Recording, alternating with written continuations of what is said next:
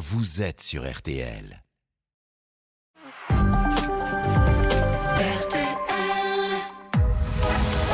22h minuit, Parlons-nous. avec Fabienne Kramer sur RTL. Bonsoir à toutes et bonsoir à tous. Je suis très heureuse et honorée de succéder ce soir au micro à Cécilia Como pour les trois semaines à venir du mois d'août et vous conduire ainsi jusqu'au retour de Caroline Dublanche qui reviendra fin août. Vous êtes sur RTL, c'est Parlons-nous. Je m'appelle Fabienne Kramer, je suis psychanalyste et médecin. Alors ce soir, c'est ma première. Je dois dire que je suis un peu dans mes petits souliers. J'ai ce qu'on appelle le syndrome de l'imposteur. Tout le monde connaît ce sentiment quand vous étiez petit, que vous rentriez à l'école, ou même à chaque fois qu'on est devant face à un nouveau défi. Donc c'est ce qui m'arrive ce soir. On a deux sentiments qui sont qui sont mitoyens. D'abord on ne se sent pas tout à fait légitime, et puis ensuite on a peur de ne pas être à la hauteur.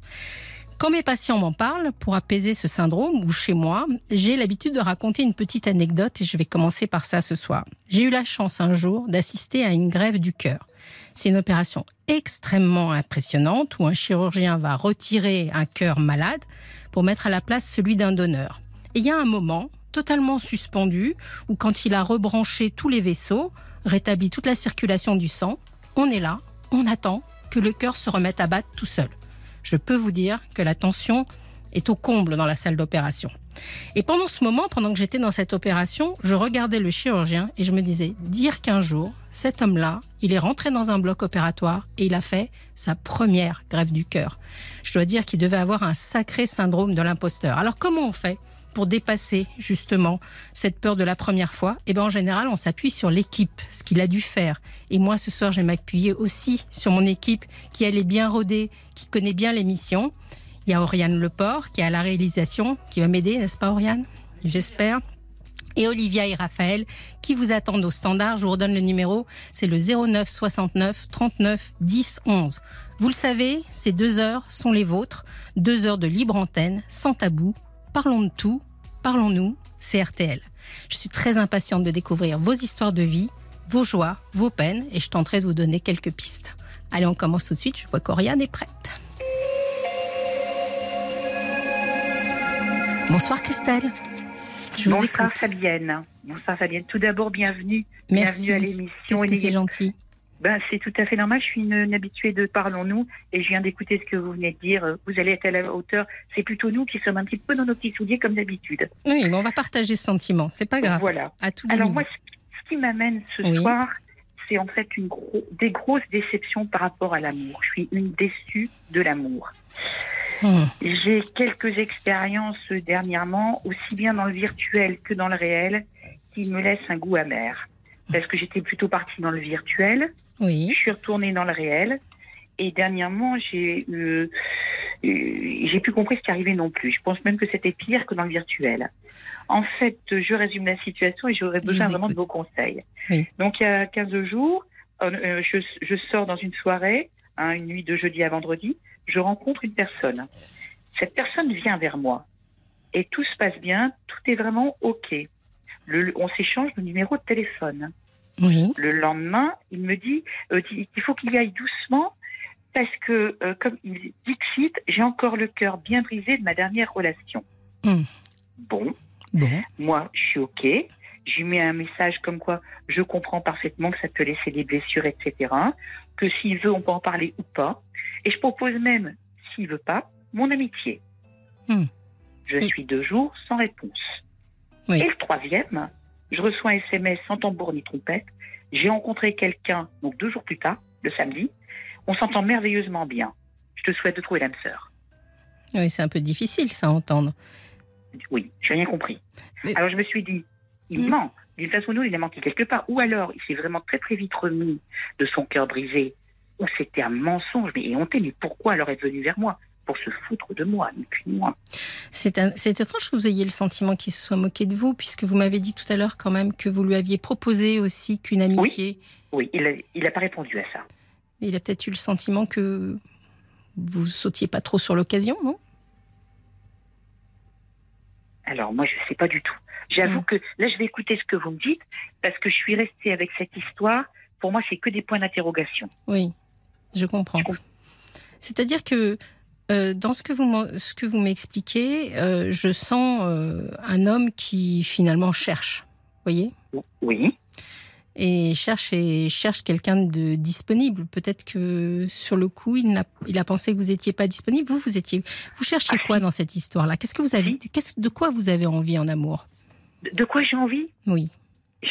Alors, j'ai envie de bras, j'ai envie de câlins, Mm. j'ai envie de bisous, j'ai envie d'une présence de quelqu'un d'honnête, je, de, quelqu'un ju- juste normal. On- je sais bien que le mot normal, euh, vous n'aimez pas, mais euh, quelqu'un qui a des valeurs, quelqu'un euh, qui, avec qui je pourrais faire encore un bout de chemin, mais de, façon très agréable. Et je trouve rien en fait. Mais alors, euh, est-ce que ça vous ennuie si on parle un peu de votre âge? Parce que que je Pas sache quel est. Alors, vous avez Allez, je quel vais me présenter. Oui. Allons, on y va. On y va. Alors, j'ai 62 ans. Mhm. J'ai été mariée dans ma vie. Voilà. J'ai été mariée 15 ans. Oui. J'ai eu une fille qui a maintenant 31 ans. Elle a eu 31 ans en juillet.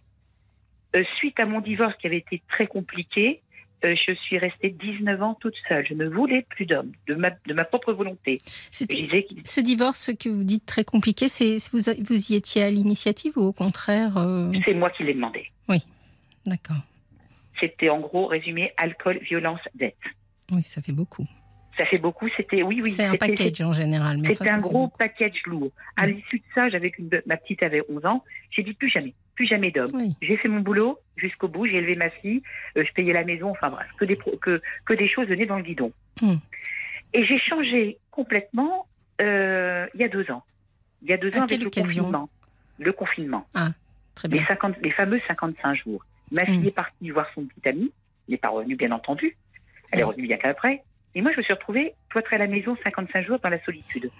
Et je Oui. me suis dit, plus jamais, plus jamais Mm. ça.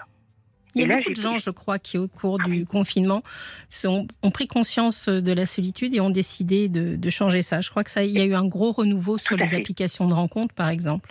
Ben voilà. Mm. Donc, je me suis dit, je vais changer. Donc, je me suis mis aussi sur le net.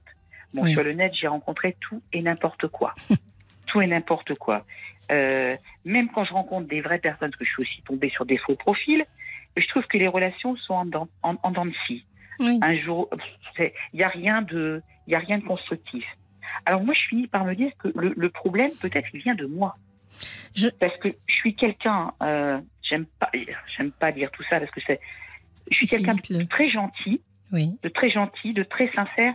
Et alors, comme ça, ça fera rire les auditeurs, parce que c'est comme je dis, c'est la dernière fois que je prononce ce mot, beaucoup trop romantique. Je ne veux Mm. même plus, plus, le- plus le prononcer ce mot. Euh, moi, je, oui, C'est-à-dire que vous tombez en amour très très vite?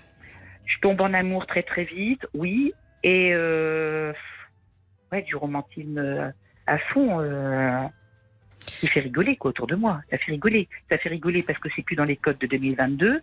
Euh, J'écoute, oui. euh, je, je rencontre des jeunes, ils me disent c'est quoi ce truc euh, Mais non, tout ça c'est pas. Alors aujourd'hui, finalement, j'ai un peu changé mon fusil d'épaule. Je sors. Oui, mais vous, vous me dites des jeunes, mais, mais finalement, dans la génération qui est la vôtre, qui est un peu la mienne pour être honnête, le romantisme, il a encore bonne presse, non? Bah, pas vraiment. Vous trouvez que non? Pas, pas, vra- pas vraiment. Vous savez, j'en suis arrivée au point où je vois que, que les hommes, ben, je ne sais pas d'ailleurs ce qu'ils cherchent. Alors je me suis aussi penchée, Hmm. c'est peut-être ridicule, sur des, des sites où il y a des coachings. Des Oui. coachings en, en- en Non, amour. Et- Ça peut être bien fait, j'imagine. oui, Et je ne sais pas alors, si vous avez besoin. Il y a quelque chose que je voudrais euh, dire, si, si vous me permettez, Christelle, c'est que prie. Quand vous me racontez votre histoire d'amour, enfin votre, votre expérience de 15 ans avec euh, votre conjoint, Oui. euh, que vous avez vécu, euh, ça a été difficile comme un échec. Moi, je pense que Oui. quand on arrive à nos âges, je vais le redire, quand on arrive à nos âges, finalement, on se dit, j'ai envie de la vivre, ma belle histoire d'amour. C'est ça. Et je pense que vous, vous- du coup, vous y mettez beaucoup de, de pression inconsciente parce que vous vous dites, je veux la vivre. Oui. Et ça, ça doit se ressentir peut-être. Alors qu'est-ce que je dois faire? Eh bien, euh, moi j'ai tendance à dire qu'il faut jamais la baisser les bras en amour. Vous savez, c'est un peu ma spécialité, l'amour, et je crois qu'il faut euh, insister, insister. Parce que ce qui se passe, c'est que les hommes et les femmes attendent peut-être pas exactement la même chose. Vous Euh, vous voyez, le, le- le Oui. monsieur dont vous me parliez, que vous aviez rencontré dans cette soirée, euh, Oui. finalement, je sens un homme euh, un peu anxieux. Lui, il lui en faut une, quoi, en quelque sorte. Alors, ça n'aurait pas fonctionné parce que c'est pas ça que vous cherchez. C'est pas être une parmi, parmi les autres. Vous cherchez un homme qui a vraiment envie de vous aimer. Oui, Mais c'est pas une raison pour renoncer pour autant. Parce que ça existe, les hommes bien, par chance. mais où sont-ils? Eh ben, il faut les chercher. C'est vrai qu'on on vit une époque très particulière. Moi, vous savez, euh, nos parents, euh, quand ils décidaient de chercher l'amour, ils allaient au bal du coin. euh, Il y avait 50 Pékins. Ils faisaient leur marché dans ces 50 Pékins-là. Aujourd'hui, on est un peu perdu quand même avec ce monde virtuel, ces applications. Oui. Puis cette difficulté aussi à se draguer, tout simplement. C'est difficile. Oui. Alors, dans les sites de coaching, ils me disent, Oui. ils n'arrêtent pas de dire, euh, Madame, Mesdames, oui, ça va, Mesdames, mais arrêtez, arrêtez, pas de réponse à vos messages, attendez, surtout relancez pas. Ne soyez pas aux petits soins, ne dites jamais vos sentiments, ne dites jamais que vous l'aimez, mais jamais. Alors je me dis bon, donc en fait c'est amour mode d'emploi, je prends des notes, il faut pas dire, faut faire ci, faut pas faire ça. Et, et aujourd'hui je sais plus ce que je dois faire. Alors moi, je vais pas être tout à fait d'accord avec les sites de coaching. Parce que je trouve que justement, en avançant un peu en âge, on n'a plus le temps de jouer à suis-moi je te fuis, suis-moi je te suis, etc. Oui c'est ça. On n'a plus envie de ça, quoi. Je crois qu'on a. euh, Je trouve ça tout à fait légitime que vous ayez envie d'être sincère, de, de dire ce que vous ressentez. En revanche, si ça le fait fuir au premier truc, c'est que c'était pas le bon. Donc euh, j'aurais tendance à dire continuez à écrémer, à chercher. Comment vous faites pour chercher justement? Alors je sors, comme je vous disais. Je- Oui. Je me suis bien euh, J'ai trouvé un endroit euh, pas trop loin de chez moi. C'est en fait un bar dansant. Oui. Il fonctionne trois fois par semaine. J'y vais. Mhm. J'y vais seule. Euh, j'ai tenté le reste. J'ai tenté dernièrement le restaurant seul aussi. Mhm. Je, je, je vais faire beaucoup de choses comme ça finalement seule. Et puis ben, je, dans, Mhm. dans le bar euh, dansant là finalement je retrouve des gens, euh, des clients habituels. Donc euh, je suis plus, plus si seule là. On Oui. discute un petit peu. Bon, le restaurant, ça a fait un peu bizarre. Hein. Je, je dois avouer, j'étais la seule à avoir une table pour une personne un samedi soir. Les gens étaient en famille ou entre amis.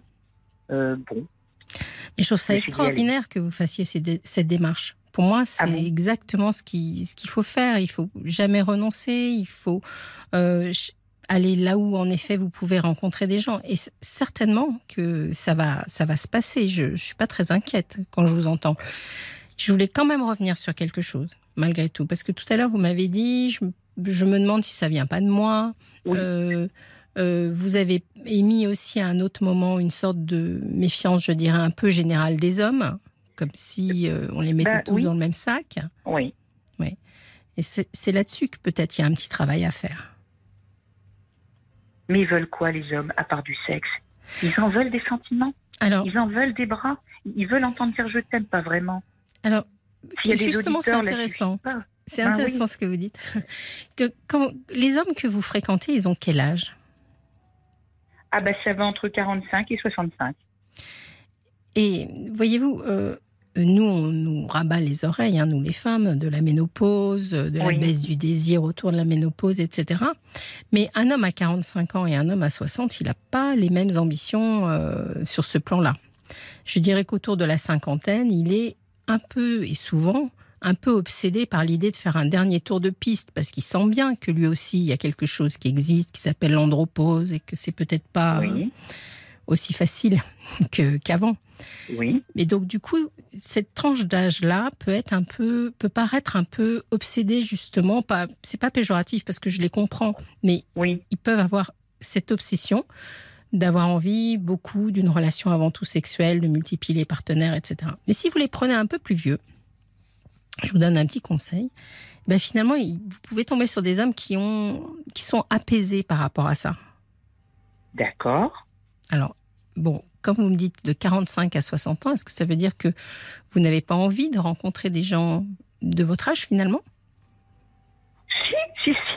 Du, mo- du moment qu'ils sont quand même encore dynamiques, qu'ils veulent sûr. bien sortir, euh, qu'ils soient, soient jeunes d'esprit. Voilà, c'est ça. Leur âge, l'âge, en fait, m'importe peu. C'est, c'est leur, leur mental. Oui. Je pense que c'est possible de faire un compagnonnage, vous voyez? Hein, Oui. qui va être euh, amoureux, euh, sexuel aussi, bien entendu, euh, tendre et tout ce que vous Oui. voulez, mais qui ne va plus être centré comme on l'est peut-être à 30 ans, à 40 ans, uniquement sur, sur l'idée de la relation sexuelle. Donc à quel âge je les prends Bah, je sais pas. si- Alors, je vous ai dit que c'était peut-être une question d'âge. euh, Je le Oui. pense, hein, sincèrement. Mais c'est pas uniquement une question d'âge, c'est aussi une question d'esprit. Ouais. Les hommes que l'homme que vous avez rencontré, alors, si j'ai bien compris, vous vous êtes vu que sur une soirée. C'est ça. C'est ça. Une soirée, c'est lui qui vient vers moi. C'est Si vous fait, lui avez lui qui plu me drague. physiquement. Et il me plaisait, oui. Ça, m'a- ça avait bien matché, comme on dit. De- Donc on s'est échangé nos numéros de téléphone. hein. oui. Il me raconte cette histoire. Je compatis encore, je suis trop bonasse. Je dis d'accord, on passe. Et puis il, il m'envoie ce, ce message, je n'y comprends rien. Oui. D'ailleurs, j'ai pu répondre, pu répondre à ça. Rien. C'est- C'est-à-dire que, vous savez, aimer pour un homme et aimer pour une femme, c'est pas toujours exactement la même chose. Et les hommes, euh, j'ai tendance à dire que les hommes sont toujours un petit peu moins libres qu'ils n'en ont l'air. C'est-à-dire qu'ils aiment bien enchaîner les histoires. Vous, vous me dites que vous êtes resté pris finalement presque 19 ans euh, sans. Vous rendez compte Mais fou. vous m'en trouverez un homme qui est resté 19 ans sans relation amoureuse. Il n'y en a pas beaucoup. Non. Donc, euh, euh, finalement, il y a cette rencontre à faire euh, entre un homme qui, qui doit être un peu inquiet. Et et je suis à peu près sûre que vous le rappelleriez, par exemple. Mais il faut peut-être pas, hein, parce que ça, ça n'aura pas d'avenir. Mais il serait d'accord. Je veux dire par là, les hommes sont un peu inquiets. Vous allez rencontrer des hommes qui arrivent à 50, 60 ans et qui ont envie euh, d'être sûrs que ça se fait. Ah oui. Et vous, vous aviez envie de vous installer un peu dans le temps, euh, que ça soit progressif. Oui. Pendant les 19 ans que vous m'avez décrit, Christelle, il y a eu personne dans votre vie? Personne. Hmm. Personne. Ça, ça paraît incroyable. Je, je sais Oui. quand j'en parle autour de moi, on me dit mais non non non non non. J'ai eu personne. J'étais dans mon boulot. J'avais un boulot hyper prenant Mhm. avec des horaires décalés. Euh, J'avais ma fille à, à- à élever puisque le Bien père sûr. était donc de toute façon disparu de la circulation. Et Euh, puis les blessures à, penser aussi. Ah bah des blessures énormes, des blessures Mm. énormes. Il y avait le côté moral, il y avait le côté financier, il y avait le côté pratique. Enfin, il y avait tout, tout, tout, tout. C'était, c'était. un- D'ailleurs, quand je regarde derrière moi, je me dis mais c'est une folie. Comment, co- comment j'ai fait pour tenir debout toute cette période-là? Je, je ne sais pas. Là, là, j'aime pas me faire des compliments, mais là, je me dis je m'admire, hein, parce que. Oui, vous avez fait un beau trajet, vous pouvez être fier, je crois. Ah oui, oui, Oui. oui, parce que finalement ma fille a grandi, elle est bien équilibrée, Mm. euh, tout, tout est stable, je touche du bois, euh, voilà. Mais euh, j'ai pu penser, non, non, non, non, je voulais plus, je voulais plus être roulée, je voulais... Et c'est après. Ça fait Et- deux et pourtant, fois. je suis pas compliquée à vivre. Ça fait deux fois que vous utilisez la même expression que je veux souligner, être roulé. Oui, Euh, excusez-moi, j'aurais pas dû parler comme ça. Pas du tout. C'est pas du tout. C'est que si elle, re- elle surgit deux fois, c'est que elle vous parle de quelque chose. Est-ce que à d'autres occasions, vous avez eu le sentiment ou vous avez le sentiment de vous faire rouler régulièrement? Bah actuellement, je l'ai. Oui. Uniquement en amour. Ah oui, oui. Oui, parce que pour, pour le reste, je suis quelqu'un qui a quand même la tête sur les épaules et qui suis très vigilante euh, de tout. Hein. euh. Mais en amour, oui, j'ai franchement l'impression que, Oui. que je suis un pantin, quoi. On me prend, on me jette. euh. Alors, j'ai parlé à des, à des jeunes femmes Oui. qui, elles, ont tout à fait une autre mentalité. Elles me disent, mais Christelle, mais qu'est-ce que tu t'embêtes? Prends, Joue au chat et à la souris. Prends ce que tu as à prendre. T'as pris un bon moment, tu t'es éclaté, tu jettes. Voilà ce qu'on me dit. Oui, mais vous n'avez peut-être pas le même projet. Euh, Ben non. J'aurais une petite question. C'est peut-être un petit peu indiscret, hein, mais je- Allez-y, comment vous avez rencontré votre premier conjoint? Au boulot. D'accord. Et comment ça s'est passé? Est-ce que ça a été un coup de foudre euh? Non. Non. Donc ça peut être un coup de foudre. C'était quoi alors Comment, comment Euh, on- Je l'ai remarqué parce que euh, il était un peu différent des autres. D'ailleurs, j'aurais dû faire attention à ça. Il était plus réservé, plus. Il avait un côté un peu chien battu, si vous voulez. Et ça vous a euh, plu? oui. Vous êtes dit, celui-là, il va pas se moquer de moi. C'est ça, oui. Mm. Je, je l'ai, je l'avais sen- senti ho- honnête, quoi, sensible, etc. Bon, c'était une erreur. Il y a sûrement aussi à, fouiller un petit peu pour essayer de comprendre hein, sur euh, vos, toutes premières relations amoureuses. Je me dis, ce sentiment d'être moqué ou d'être euh, utilisé, euh, il naît certainement de, vos premières histoires, peut-être de votre premier amour déçu ou quelque chose comme ça. Ben, mon premier amour, je m'en souviens, on se croit qu'on s'en souvient tous. C'était beau là. Là par contre, c'était un coup de foudre. Hmm. Là, c'était un coup de foudre, on était jeunes, hein, j'avais 18 ans, lui 17.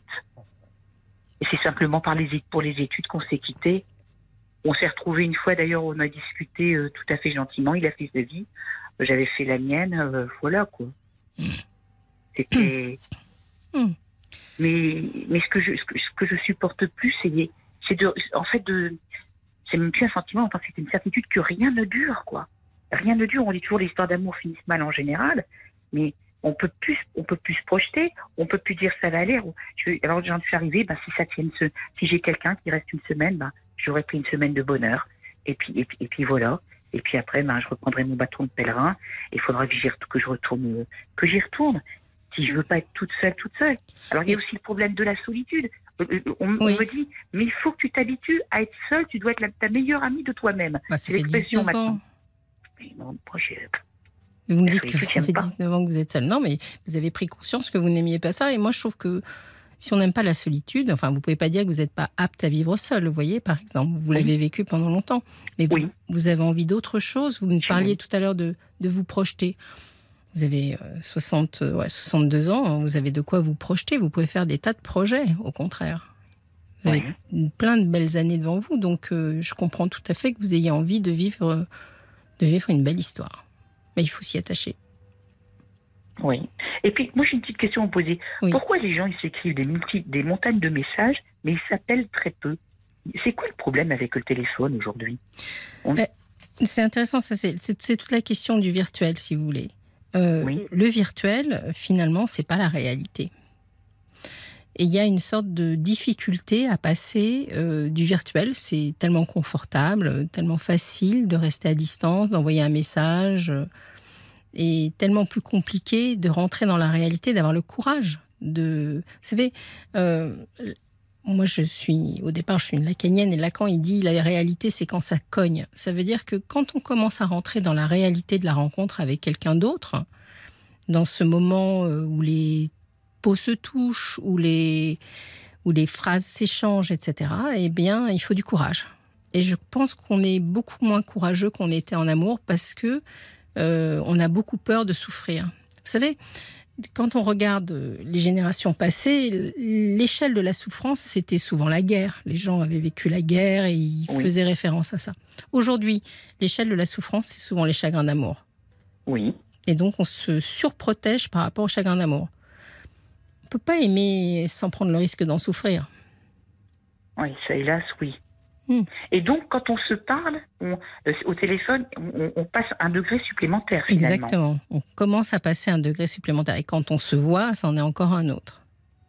Ah, donc voilà. Donc ceux qui n'appellent jamais, c'est qu'ils ne veulent pas passer à l'étape supplémentaire. C'est ça. C'est qu'ils ont peur ou qu'il. Il y a beaucoup de dissimulation aussi. Hein. Vous, l'avez, vous avez dû vous en rendre compte sur les sites. Euh, on fait le meilleur portrait de soi-même. Oui. Qui n'est pas toujours euh, le reflet euh, de ce que l'on est vraiment. Oui. Bon, est-ce que ça vous a un peu éclairé? Ça m'a, oui, ça m'a un peu éclairé, euh, oui. Maintenant, s'il y avait des hommes qui pouvaient appeler ce soir pour dire ce que eux attendent des femmes, j'aimerais aussi. Mais alors, je crois que justement, Olivia aurait un petit message. oui. Bonjour. Alors, on a quand même pas mal de messages. On a Stéphane, de nos jours, c'est le marché de l'amour. Les réseaux sociaux nous mettent dans la ruralité. La plupart des personnes qui utilisent ces sites viennent comme au marché, malheureusement. Courage. Un message de Dominique. Elle pense comme vous, à croire que tous les hommes sont bien sont tous mariés. On a un message du valet de cœur.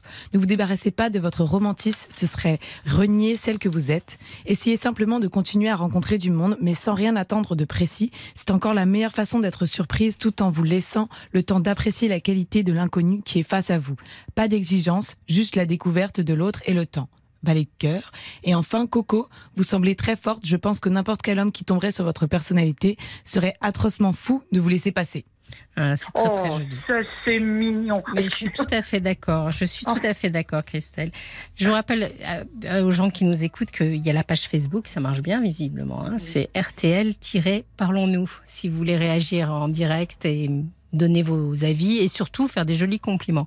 Écoutez, Christelle, lâchez pas. Franchement, lâchez Bon. pas. Je j'entends pas dans votre voix euh, que vous ayez un problème particulier. Je crois que vous êtes prête. Ça va venir.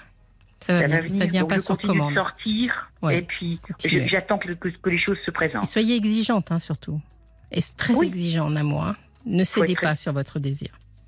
D'accord. Bah, écoutez, je ferai, je ferai comme ça. Je vous remercie beaucoup, De Fabienne. rien, de rien. Bonne soirée. Bonne soirée. Fabienne Kramer sur RTL. Parlons-nous.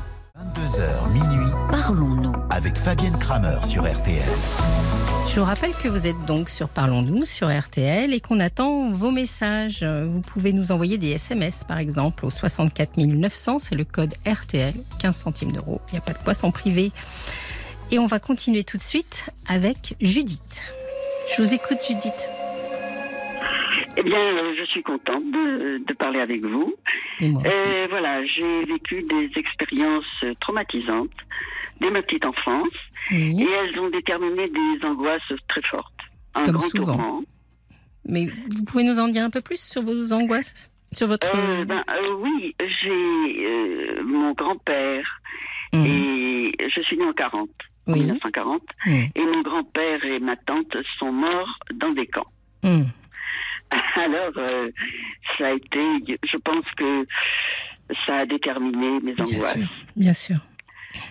Donc, euh, jusqu'à l'âge de 20 ans, euh, je rêvais beaucoup de nazis, de, de poursuites, de.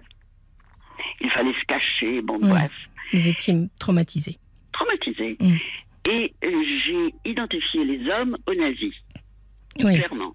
Mm. Euh, D'une manière générale, euh, l'humanité était de- des nazis, et euh, les hommes en particulier. Mm. Voilà. Donc, euh, j'ai pris, dès l'âge de 40 ans, du Temesta, un anxiolytique, qui m'a Oui. beaucoup aidé. J'avais fait auparavant une psychanalyse. Oui. Donc, Et euh, ça, ça, ne vous avait pas aidé? Ça m'a aidé à débroussailler. Oui, à Mais ça comprendre. m'a pas rendu la joie de vivre. Hmm. Et le Temesta, oui. Vraiment, honnêtement. Alors, bon, c'est Enfin, sûr que c'est un médicament vivre, qui est efficace. Pardon Alors, bon, bon, c'est dit, il faut peut-être pas trop donner le nom de médicament à l'antenne, Ah, d'accord. mais euh, c'est un médicament, bien sûr, euh, qui, qui est efficace, mais qui est à réserver euh, à certaines occasions. Euh, oui, Oui. j'en ai pris régulièrement. D'accord. Mais vous savez, je pense que j'étais tellement tourmentée Oui. que je pouvais en prendre. Bien Vous sûr. voyez?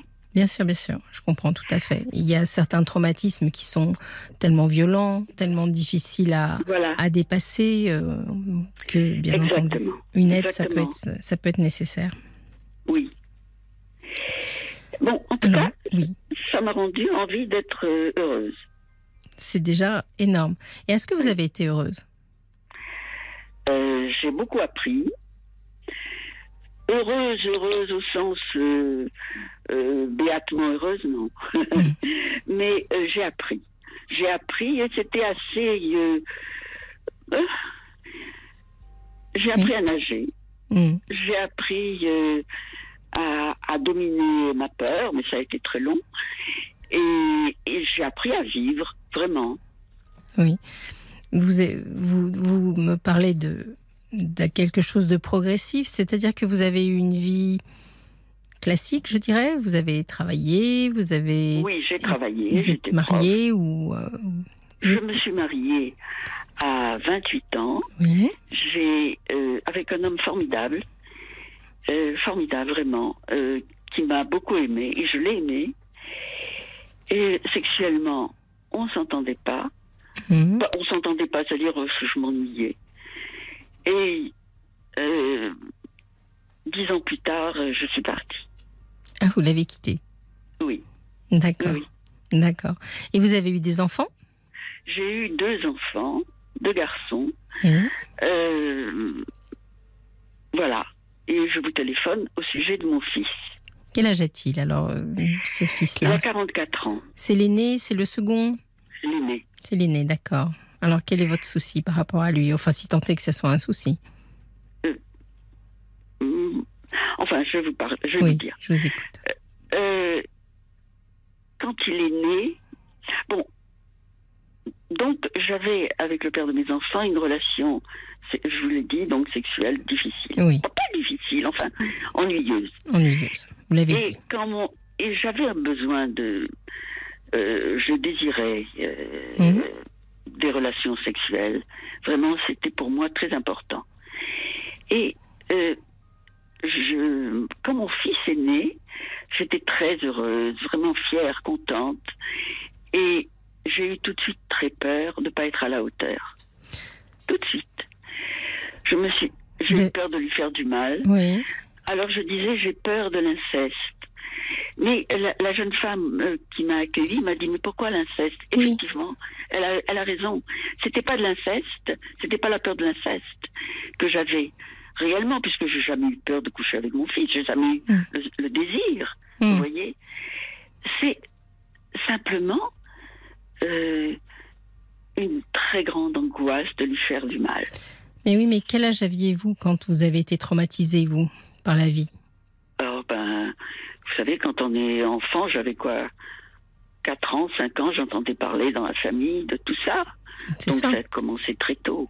Vous aviez certainement eu peur aussi que vos enfants souffrent euh, comme vous, vous avez souffert, euh, pour des raisons différentes, vous voyez Mais bien sûr, oui, Mm. oui, oui, Au même Oui. âge. oui. Et Voilà. donc, euh, souvent, Et ça- ce genre de traumatisme peuvent donner cette sensation que vous allez être responsable de la souffrance de vos enfants. Tout à fait. Voilà. Mm. Oui.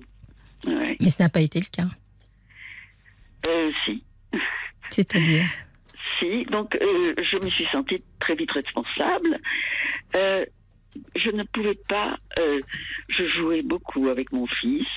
Je parce que j'avais envie Hum, et on lisait beaucoup. Enfin, je lui lisais beaucoup d'histoires, mais j'avais toujours cette angoisse au fond de moi d'un contact avec mon enfant. Oui.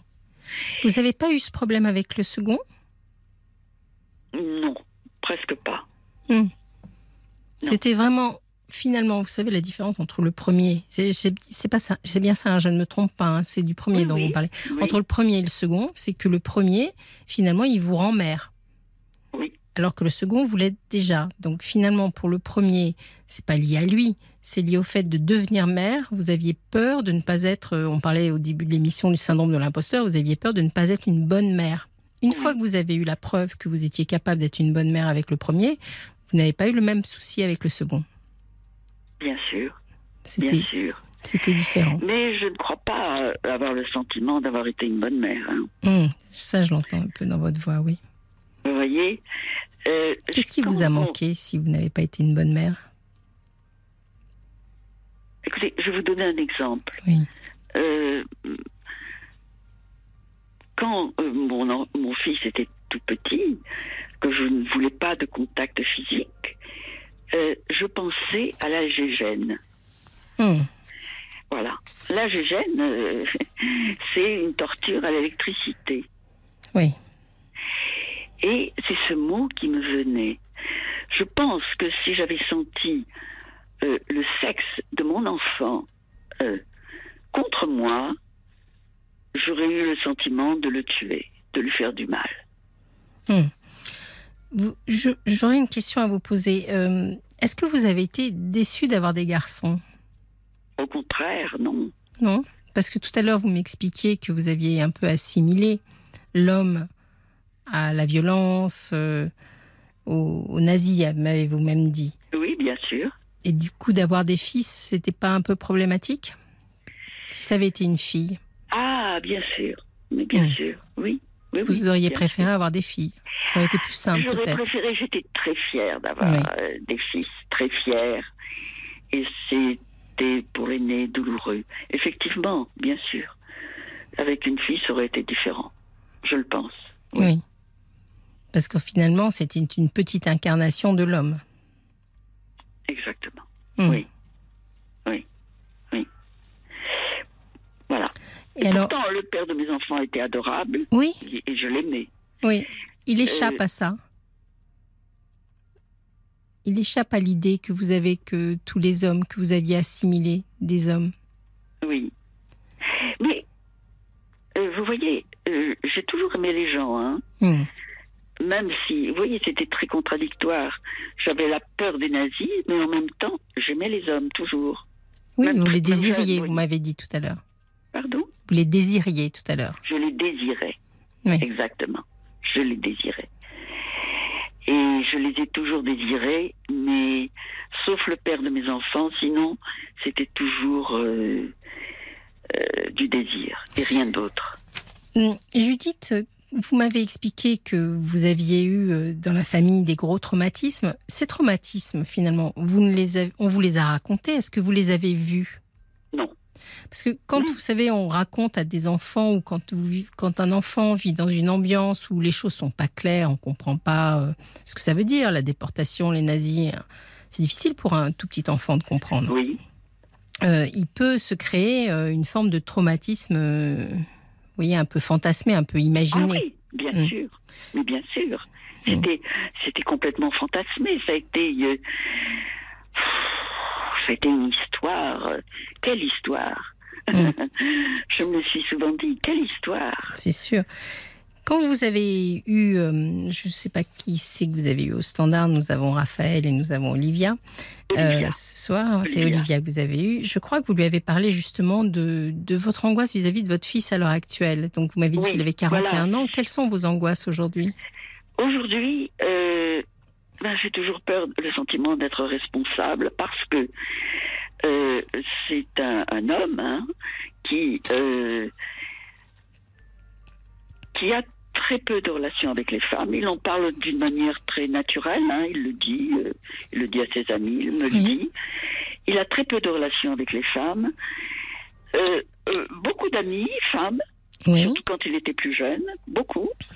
Mais quand il s'agit de sexualité, il dit moi je fais rire les femmes, mais euh, elles veulent pas coucher avec moi. Est-ce qu'il en souffre? Est-ce qu'il s'en plaint? Je pense, je pense.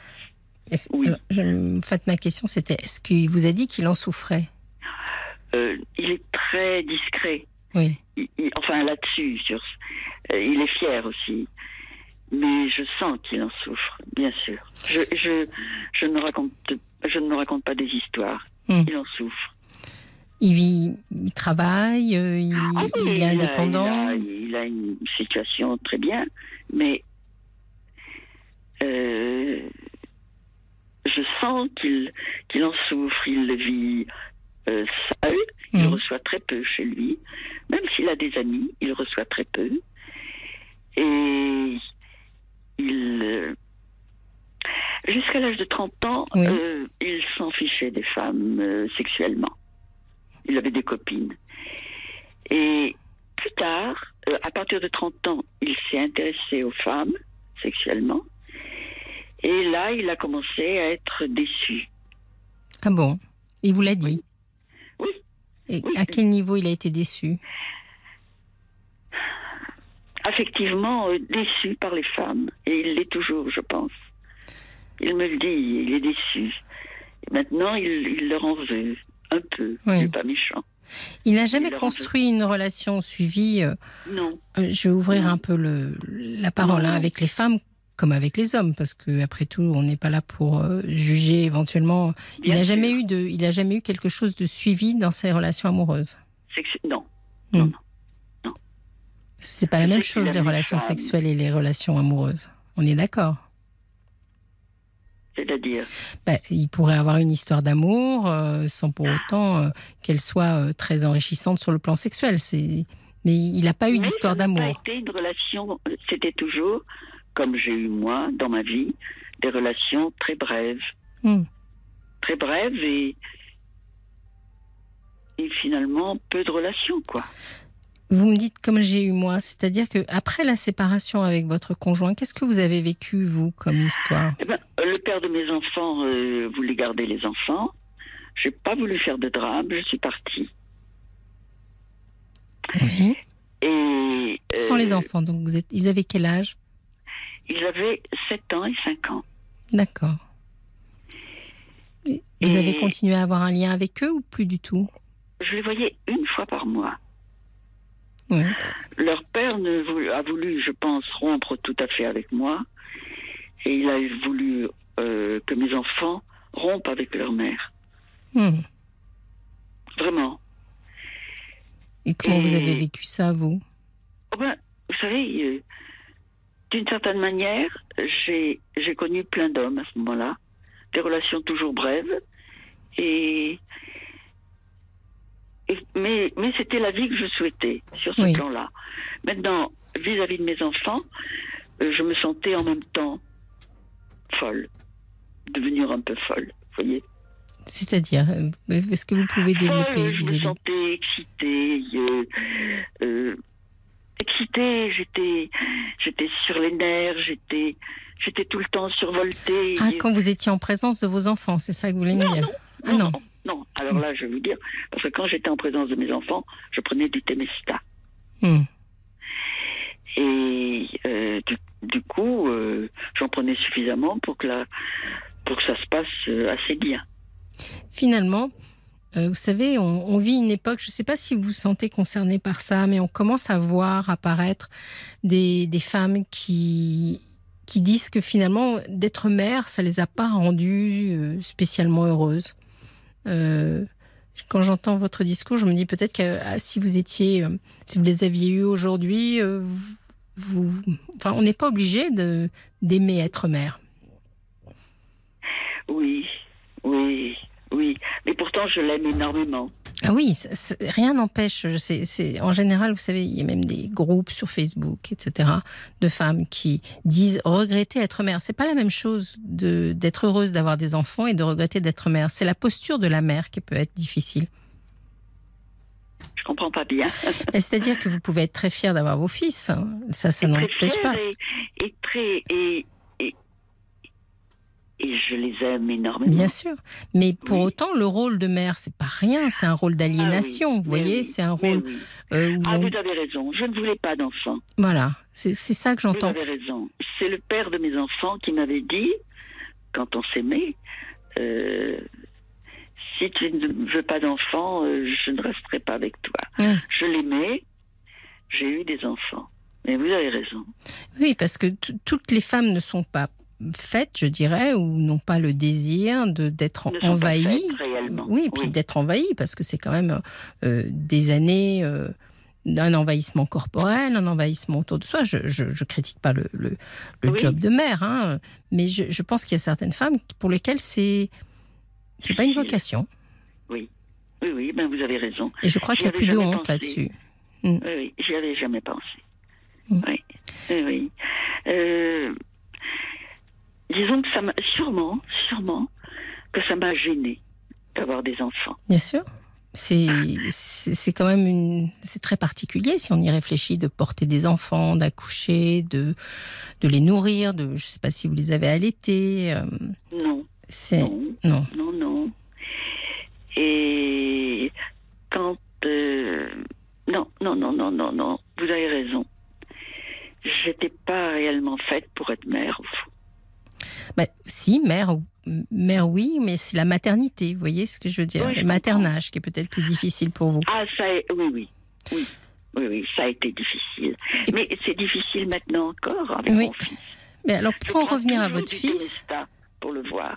Oui, j'entends ça que vous avez besoin finalement de calmer les angoisses, euh, parce que certainement, euh, quand vous avez accouché de votre fils, est-ce que vous avez fait, vous savez ce qu'on appelle la dépression postpartum? Est-ce que ça a été difficile pour vous de vous en remettre?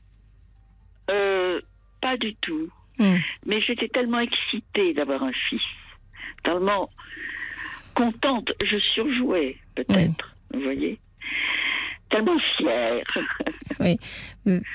Vous pensiez que c'était, hum, enfin, il y avait plus de fierté à avoir un fils qu'à avoir une fille? Ah oui, quand même, oui, Hmm. oui, oui, oui, Bon, oui. bon, ça Bah, se euh, discute, c'était, moi, hein, j'étais Oui, comme bien ça. sûr, Puis c'était mon éducation ça, aussi de femme. ça. Euh, Alors, une femme votre- valait moins qu'un homme. Alors, pour en revenir à votre fils qui a aujourd'hui euh, 45 ans, est-ce que vous pensez pas qu'à un moment donné, euh, ben, nos enfants, ils sont aptes à faire leur vie? Voilà, c'est pour ça. Et voir même à la rater s'ils le veulent, ça les regarde? Ah oui, ça, ça me désespère. Mais je comprends ça. Mais peut-être que ça ne veut pas dire que vous avez une responsabilité pour autant.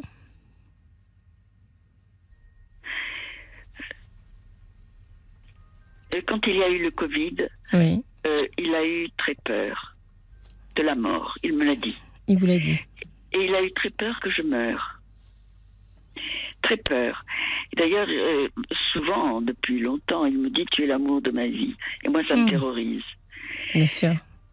Et il a eu très très peur, au point que maintenant, euh, quand il nous arrive de nous téléphoner, il lui arrive de faire une prière après la, qu'on s'est téléphoné. Moi, ça me, ça m'affole, je raccroche. C'est trop d'amour. Oui, oui. Et finalement, quand il vous aime comme ça, il, il dit et toi? Il me, pardon? Quand il vous, quand il vous parle d'amour comme ça, c'est il y a peu de- de- d'enfants finalement qui disent à leur mère qu'ils l'aiment, que c'est l'amour de leur vie, etc. Oui, Mais il y a la phrase qui va derrière, c'est et toi, est-ce que je suis l'amour de ta vie? Je lui dis que je l'aime énormément. Mm. Je le lui dis.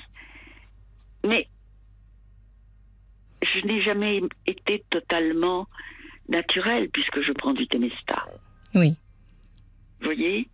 J'ai toujours peur de mal faire. Et c'est peut-être de ça dont il faut vous. C'est-à-dire qu'il se peut. euh, Vous savez, on- la bonne mère, c'est celle qui ne fait jamais les choses très très bien. Donc, on a toutes mal fait en tant que mère. Mais il se peut, même si vous avez peut-être pas toujours euh, fait ce qu'il fallait ou bien Oui. selon vous, mais aujourd'hui, votre fils, il est suffisamment grand pour décider de de réussir, de, de faire sa vie. euh, oui. Je crois plus que vous ayez de responsabilité aujourd'hui. Vous voyez ce que je veux dire? Il, dit qu'il veut se marier, il dit qu'il veut des enfants, Mhm. et en même temps, euh, il se plaint souvent des femmes qui ne l'aiment pas assez, qui qu'il fait rire, il me dit toujours, enfin il Oui. le dit à tout le monde, hein, enfin quand il discute, il dit qu'il fait rire les, les femmes, Et mais Et votre autre fils, il est marié, il a des enfants? Oui, Oui. Oui. Bon, oui, oui, il est jeune encore, votre fils, hein, 45 ans. euh. oui, ah oui, bien sûr, enfin, Je pense que peut-être qu'il faut lui expliquer que ce sujet-là, finalement, c'est pas à vous de le résoudre. Des fois, je me dis, je devrais lui dire, écoute, on- notre relation est peut-être fusionnelle, il vaut mieux Oui. qu'on se sépare, qu'on se voit pas. Des fois, je me le dis, hein, et souvent. Mais je ne sais pas, je ne sais pas. Vous ne savez pas? Ben, j'hésite. C'est une forme de peur de ma part, quoi. De, j'hésite à le laisser à le laisser? Et à me laisser. Oui. C'est ça. Ah, Oui. C'est le fameux, vous savez, euh, la notion du cordon ombilical pour une maman qui n'aimait pas trop, euh, je dirais, l'aspect euh, oui, maternel. Finalement, vous cultivez le, le lien quand même. Oui, Oui. oui. Il est grand. Il est grand. Oui, il est grand. Oui. Oui, je sais qu'il est grand. Il doit pouvoir s'en sortir euh, par lui-même. Il, il peut aussi lui consulter s'il en a besoin. Il a fait une analyse. Ah. Oui. Et moi, je, je lui conseille des fois de prendre un, un anxiolytique. Un Parce que je, je, je pense que ça peut aider. Ça pourrait l'aider. Mais il veut pas. Euh, oui, j'imagine que c'est venant de vous, vous voyez. euh, Peut-être que si un- gêne quand je parle des anxiolytiques. Non, c'est pas que c'est pas que ça me gêne parce que c'est c'est simplement que on peut pas prescrire parce que c'est pas neutre. Oui. Vous le savez vous-même. vous- Il y a Oui. quand même des accoutumances.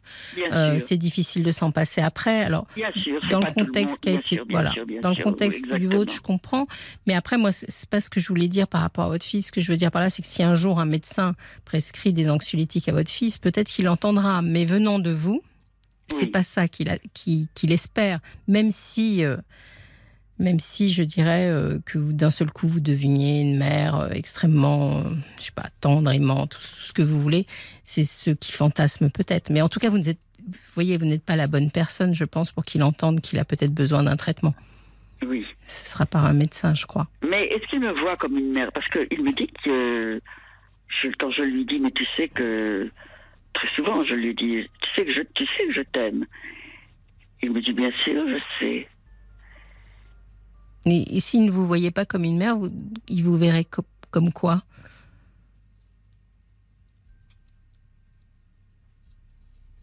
Oui, c'est vrai. oui, c'est moi qui ne me vois pas finalement. C'est vous, et puis euh, à travers ça, euh, bon voilà, nos enfants, vous savez, on, on les rêve, on rêve qu'il n'y ait aucun problème et que la vie soit douce pour eux, mais ils ont aussi leurs propres euh, difficultés, Oui, et c'est leur travail à eux d'essayer de les dépasser. oui, oui. Et ces difficultés euh, rejoignent les, mien- les miennes. Oui. Je pense. Je pense, quelque Si part. ce n'est que l'histoire est complètement différente. Voilà, Voilà. voilà, exactement. Exactement. Bon, Écoutez, euh, je- vous m'avez, vous avez ouvert des pistes intéressantes et, et je vous remercie. C'est, oui, je vais y penser. essayez, oui, de ne de, pas vous culpabiliser parce que Oui. cette vocation de la maternité, ben, on n'est pas obligé de l'avoir. Exactement. Hmm. C'est une découverte pour moi. Mais c'est bien, c'est très bien. Je vous remercie. C'est vraiment très agréable de vous avoir entendu, Judith. Votre histoire, elle est passionnante et elle est un peu difficile, pour être honnête. Oui, Mais, mais euh, merci beaucoup. Je vous remercie. Je voudrais dire que oui, la, la jeune femme qui m'a accueillie, notre Olivia, oui, euh, était à l'écoute et elle est très accueillante. elle est très sympathique, très accueillante. En plus, elle est Je très vous remercie beaucoup. Je Bonne vous soirée. remercie. Oui, passez une bonne soirée et puis euh, à bientôt peut-être. Bien sûr. À bientôt. À bientôt. 22h minuit, Parlons-nous. avec Fabienne Kramer sur RTL. Si vous nous rejoignez, vous êtes bien sur RTL et c'est Parlons-nous. Je m'appelle Fabienne Kramer, je suis psychanalyste. On attend tous vos témoignages. Je vous redonne le numéro du standard. C'est le 09 69 39 10 11. Vous y rencontrerez Olivia ou Raphaël qui sera là pour euh, nous vous parler de. Enfin, prendre vos témoignages et essayer de les passer à l'antenne. Tout de suite, on retrouve Iris.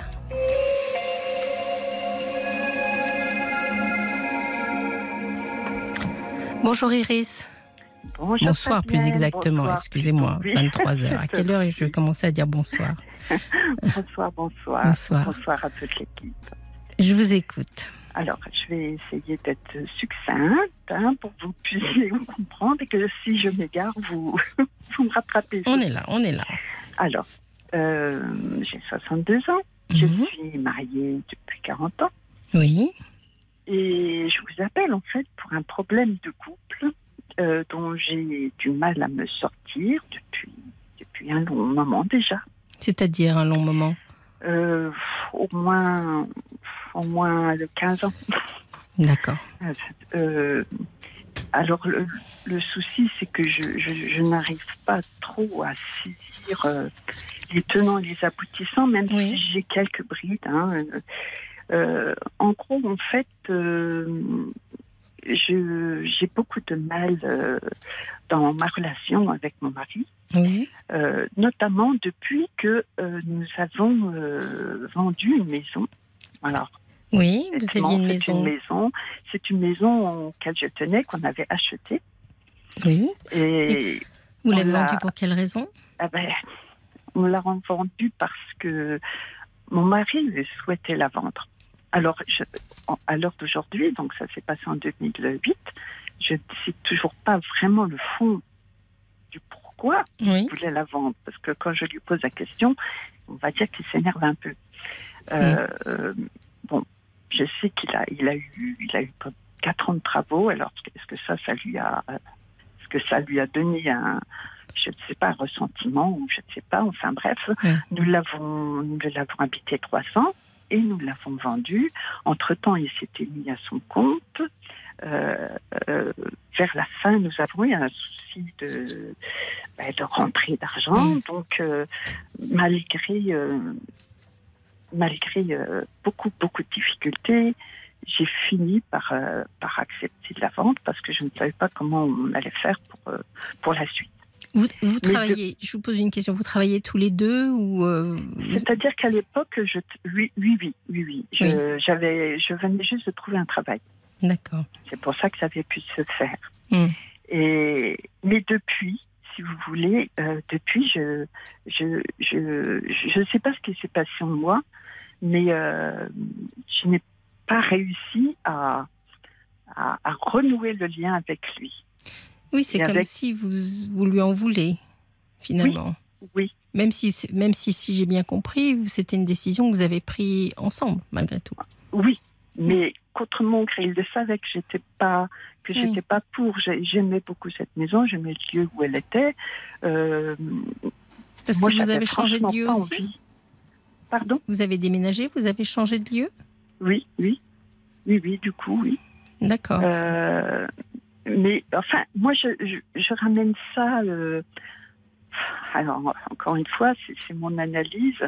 Euh, c'est pour ça que je vous appelle un peu pour Oui. avoir votre éclairage. Euh, je ramène ça à, à un traumatisme que j'aurais vécu enfant. Ah. C'est-à-dire que pour tout ce qui est changement, j'ai un mal fou. Hmm. J'ai un mal fou à assumer, j'ai un mal fou à, à changer. Ça me provoque comme des. Intérieurement, comme des, des désagréments, des. Et, et vous avez notion de, de, de- dans l'enfance du, du, du changement Oui. qui a été traumatisant pour vous? Oui, oui. C'est-à-dire que vers l'âge de 10 ans, mon- euh, oui, j'avais 10 ans, mon père est décédé Oui. et euh, de culture musulmane à la base. Mhm. Euh, quand c'est comme ça, ce sont les oncles qui s'occupent de la famille. Oui. Nous étions donc huit au total, huit enfants, donc ma mère qui venait d'être veuve. Et je pense que pour eux, c'était une charge. Alors ils n'ont rien trouvé de mieux à faire, en fait, de, de nous renvoyer en Algérie. Ah, d'accord. Et euh, on a. et je pense que, enfin, je vois encore Oui. euh, ma mère faire ses, ses bagages, même dans ma tête d'enfant, je comprenais pas trop, mais Hmm. et ensuite, c'est suivi donc ce, ce, ce, ce déménagement pour un pays que je ne connaissais pas. Oui. Et une errance. Je dis une errance parce qu'en fait, on n'avait ni maison, euh, aucun, aucun lieu où, où se poser. Hmm. Donc, nous avons tourné dans, dans, la, dans la famille qu'on avait, le peu de famille qu'on avait là-bas. Euh, mais dans ma tête d'enfant, ça a été un petit peu. C'était des vacances sans être des vacances, mais je sentais qu'il y avait quelque chose de, de pas normal. Et euh, bon, euh, ça a duré quelque temps. euh, le- je, je ne sais même pas combien, je dois dire. on m'a dit trois mois. Alors est-ce que c'est trois mois? Moi, j'ai eu l'impression que c'était une éternité. Et donc, on a, on a vécu un peu pauvrement quand même, il faut le dire. Oui. Et bon, des, des gens autour de nous ont réussi à nous refaire nos papiers parce qu'ils avaient été détruits par ces, ces oncles, Mhm. pas qu'on revienne. Et donc, on est revenu en France. On a retrouvé une maison euh, totalement vide, bien sûr. Euh, il a fallu se, se reconstruire. Oui. Euh, mais je vois encore, voilà, je vois encore ma mère qui, qui peinait parce qu'il fallait qu'elle se batte contre les oncles pour pouvoir rester. Donc elle n'avait pas leur aide. Et puis, et puis nous tous qui étions là, et voilà. Donc je, remets ce problème-là, le fait de Vous faites un à- très à- beau à ce parallèle. Oui. Voilà. Vous faites un le parallèle parce que quand vous dites que finalement, euh, donc il y a eu le décès de votre père qui a suscité le fait que vous deviez quitter votre maison d'enfance, j'imagine, Mhm. euh, pour aller dans un endroit où vous avez eu l'impression de errer. hein. J'essaye de, de résumer ce que vous venez de nous dire, qui est très intéressant. Et tout ça sous le joug d'une autorité euh, masculine.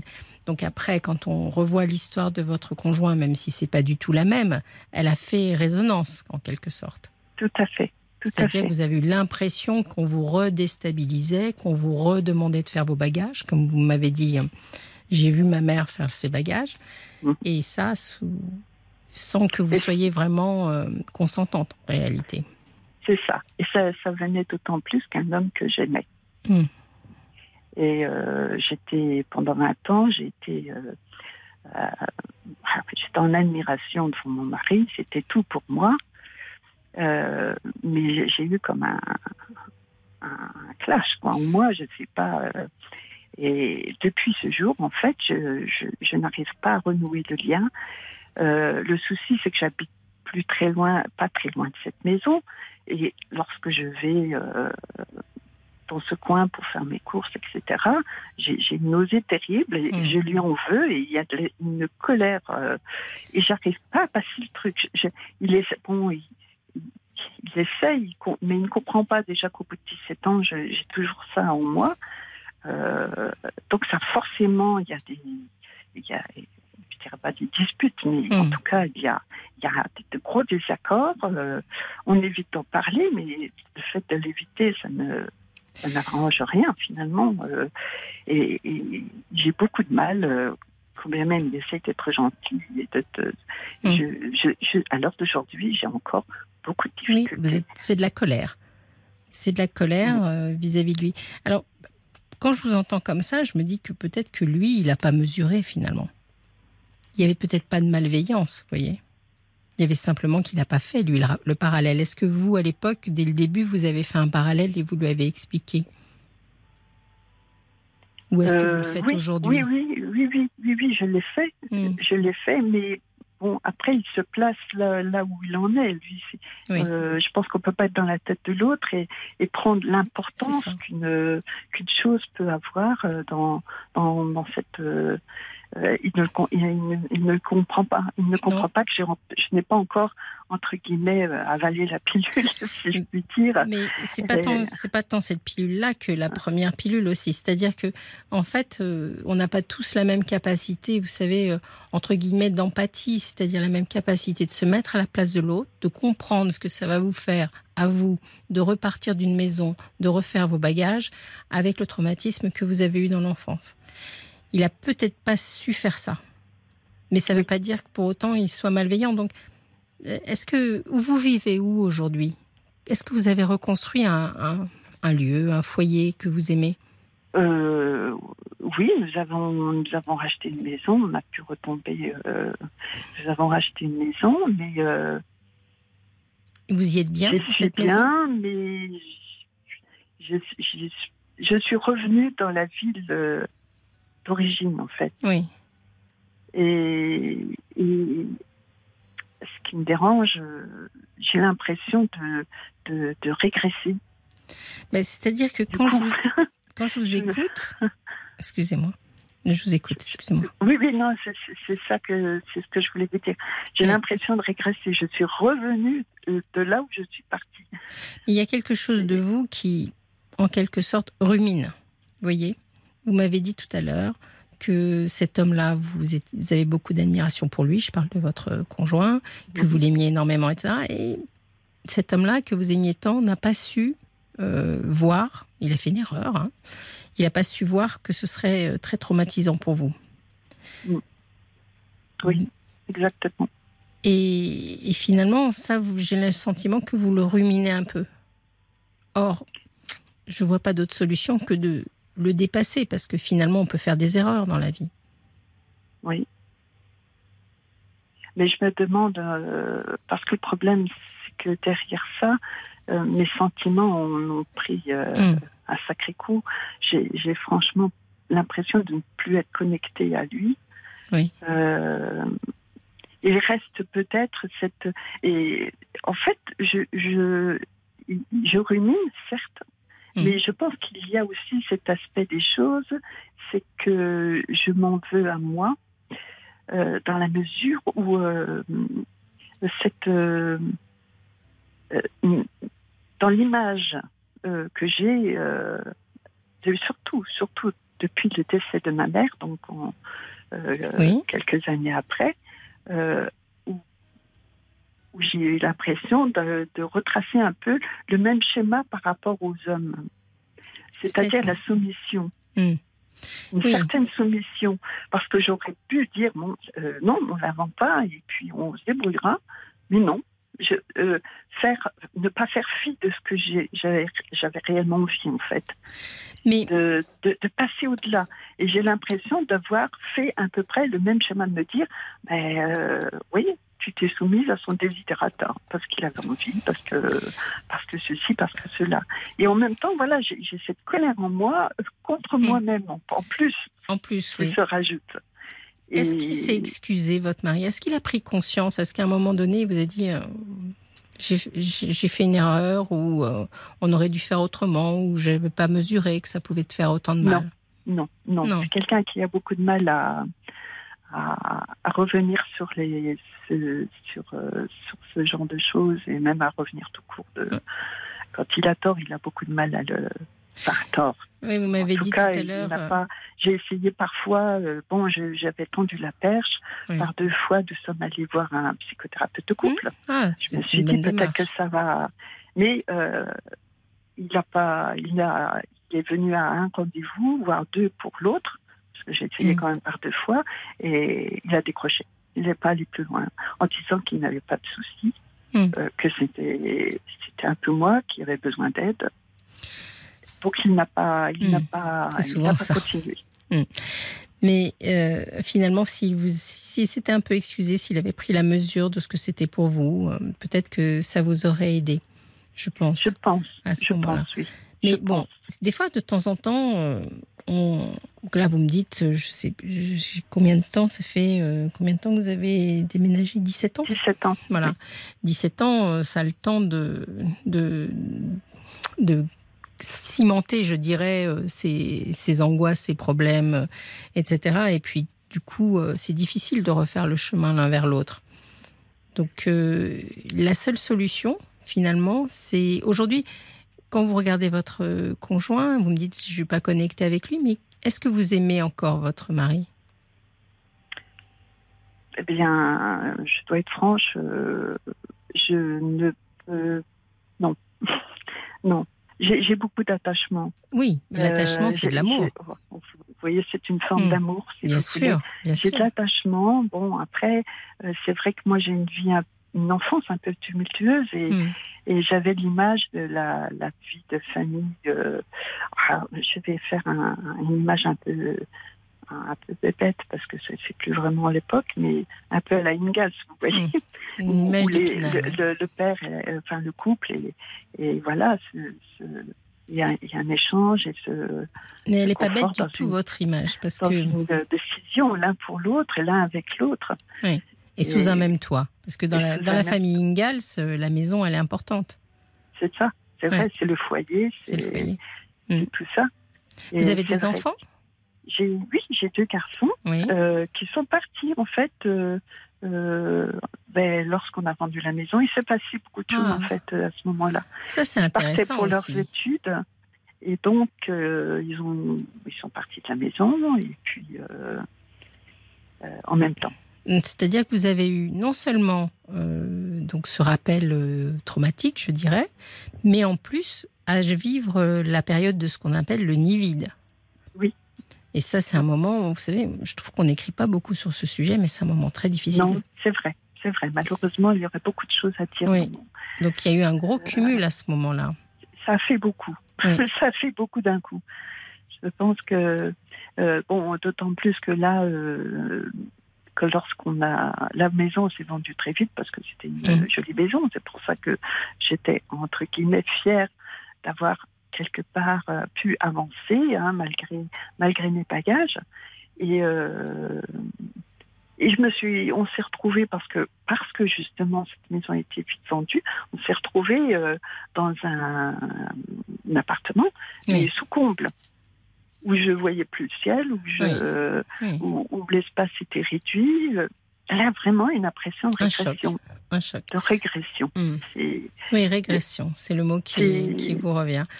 Et alors, quand on a ce- des épisodes comme ça dans la vie où finalement il y a la réactivation d'un traumatisme ancien, même si euh, le lien n'est pas euh, clair, voyez, mais, mais pour vous, vous revivez une scène et que ça réveille des douleurs anciennes, vous n'avez pas trop vraiment le choix finalement que d'aller de l'avant.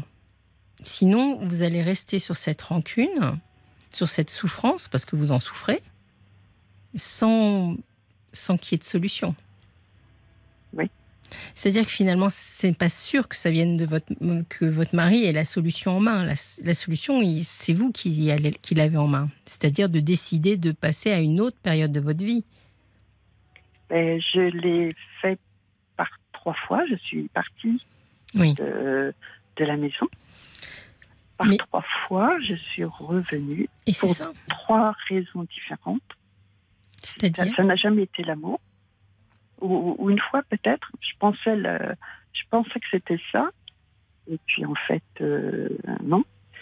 Euh, la deuxième fois, et pendant ces tro- trois fois, j'ai connu trois aventures Oui. où, qui, où je me suis rendu compte que euh, des liens nouveaux pouvaient. euh, enfin, je, je, je me suis rendu compte que j'étais une autre femme du coup. Mm. Parce que, parce que bon, déjà, il n'y avait pas de passé avec ces personnes-là. Et, euh, et, et, bon, un, un autre tempérament. J'ai, enfin, j'ai découvert voilà d'autres personnes, quoi, d'autres tempéraments, d'autres façons de, de fonctionner, d'autres, d'autres, euh, d'autres façons d'aimer. Mais finalement, Parce vous qu'on savez. peut mal aimer, on peut aimer, mais mal aimer aussi. Mais je crois que je dis pas que les histoires sont interchangeables, bien entendu, mais vous avez vécu des débuts d'histoire. Oui. Et là, vous me parlez d'une relation de 40 ans. Donc, Ouais. euh, avec euh, ces débuts d'histoire qui ne sont pas, qui ne sont plus, puisque finalement, vous m'avez dit que par trois fois, vous, avez, vous êtes revenu. Euh, on ne sait pas ce que ça aurait donné au bout de 40 ans, si, si vous auriez été mieux. C'est pas certain.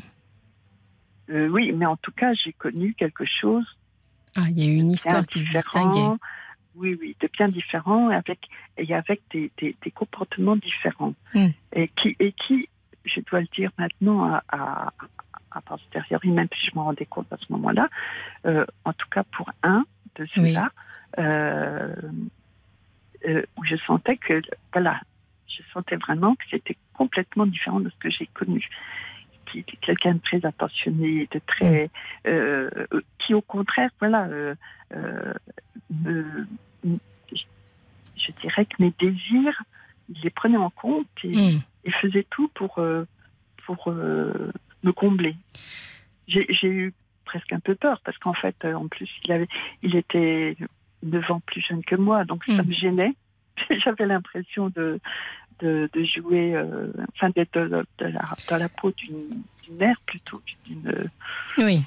Mais Enfin, il y avait plein de trucs qui, se- qui, qui se cognaient dans, dans mon esprit. Hein. Euh, Bêtement, je sais pas, mais euh, et ça n'a pas duré pour autant. ça a duré un an et demi. Et avec à, à mon grand désespoir. Mais quand je suis revenue, euh, parce que euh, parce que parce que euh, mon époux euh, à ce moment-là me disait que il fallait qu'on fasse les travaux nécessaires pour la vendre. Hmm. En fait, euh, ça, ne- ça n'est jamais arrivé. Et donc, entre temps, entre le fait de toujours fréquenter cet homme-là, il y avait une situation complètement incongrue. Oui. Mon mari n'acceptait pas, il voulait, et c'était tout simplement pas possible pour lui d'accepter ce- cette situation. Et moi, écartelée par l'un et par l'autre, euh, je n'ai trouvé que la solution de, de, de rompre. Hmm, Très bien. Euh, je crois que Olivia a un message pour vous sur la page Facebook. Bonsoir. Alors, on a un message de Stéphane. Vous avez été déçu par l'amour de votre vie et en plus avec euh, l'histoire de votre lieu de naissance, vous vous sentez comme déraciné. Avec votre mari, vous avez perdu vos bases. Il vous faut une révolution mentale. Bise. Voilà. Une révolution Une mentale. révolution Alors ça, je sais pas ce que c'est. À Oui. 62 ans, je ne sais pas si ça va. Ah, mais la vie n'est pas finie à 62 ans. Là, ce soir, il faut arrêter qu'on nous dise ça. C'est pas possible. La vie, elle commence à 62 ans. Mais euh, bien sûr, ce que je veux dire par là, c'est que c'est c'est une question peut-être d'état d'esprit, parce que tout à l'heure, vous me parliez de cet homme avec qui vous avez vécu un an et demi. Euh, un an et demi, 40 ans, vous voyez, c'est pas des histoires comparables, c'est pas la même Oui. chose. Et, et quelque part, euh, il y a quand même quelque chose à, à creuser de votre attachement dans votre relation avec Mhm. votre, votre conjoint. Oui. Finalement. On n'est pas par hasard 40 ans après avec quelqu'un. Et donc, euh, voilà, le pardon, le pardon, euh, ça se travaille, ça se travaille à deux, je suis d'accord avec vous, mais ça peut être intéressant, ça peut être un chemin Encore faut-il qu'il accepte de, Oui. de travailler ça. De travailler ça. Bon, vous nous tiendrez au courant Hein Tout à fait. Je n'y manquerai pas. Je vous remercie vraiment, Iris, pour votre témoignage. C'est moi qui vous remercie. Passez une Merci douce beaucoup. soirée. Merci, au revoir à vous aussi. À bientôt. Au Au revoir. revoir. Fabienne Kramer sur RTL. Parlons-nous. 22h minuit Parlons-nous. avec Fabienne Kramer sur RTL. Si vous nous rejoignez, vous êtes bien sur Parlons-nous sur RTL et on va recevoir tout de suite Mélanie. Bonsoir Mélanie. Bonsoir Fabienne. Je vous écoute. Ah, c'est, on a toujours plein de choses à dire. Et puis une fois qu'on arrive à l'antenne, finalement, on se retrouve un petit peu euh, Il y a un petit moment d'intimidation. J'ai connu ça. au moment d'intimidation. Je ne vous le cache pas. Alors, de quoi voulez-vous nous parler?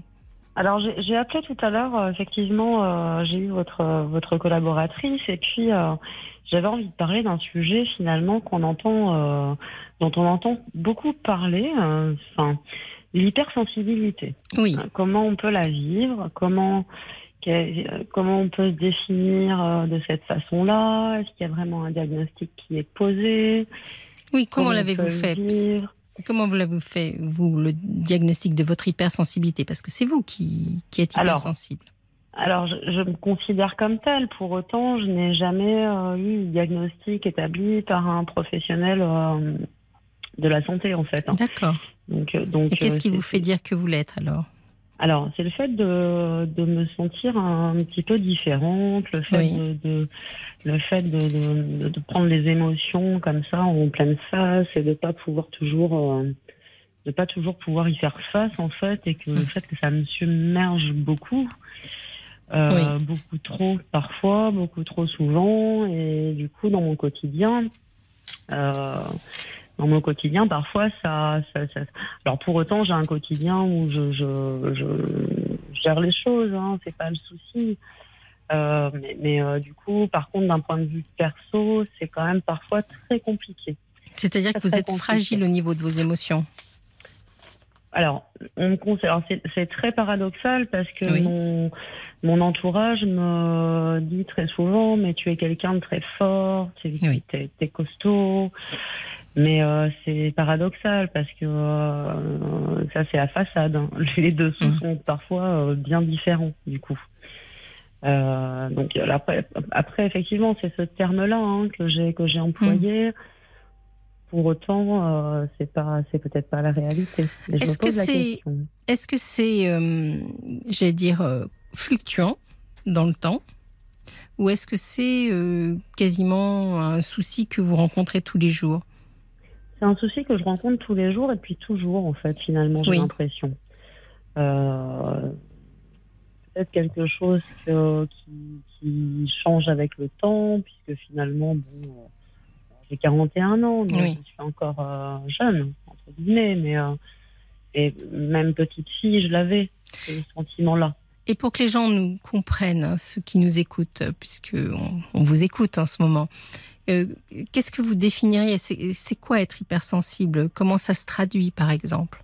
Que- J'ai le sentiment finalement d'être euh, d'être touchée, d'être d'être submergée par des choses en fait euh, qui peuvent sembler euh, lambda pour la plupart des gens. Vous avez un exemple qui vous vient à l'esprit?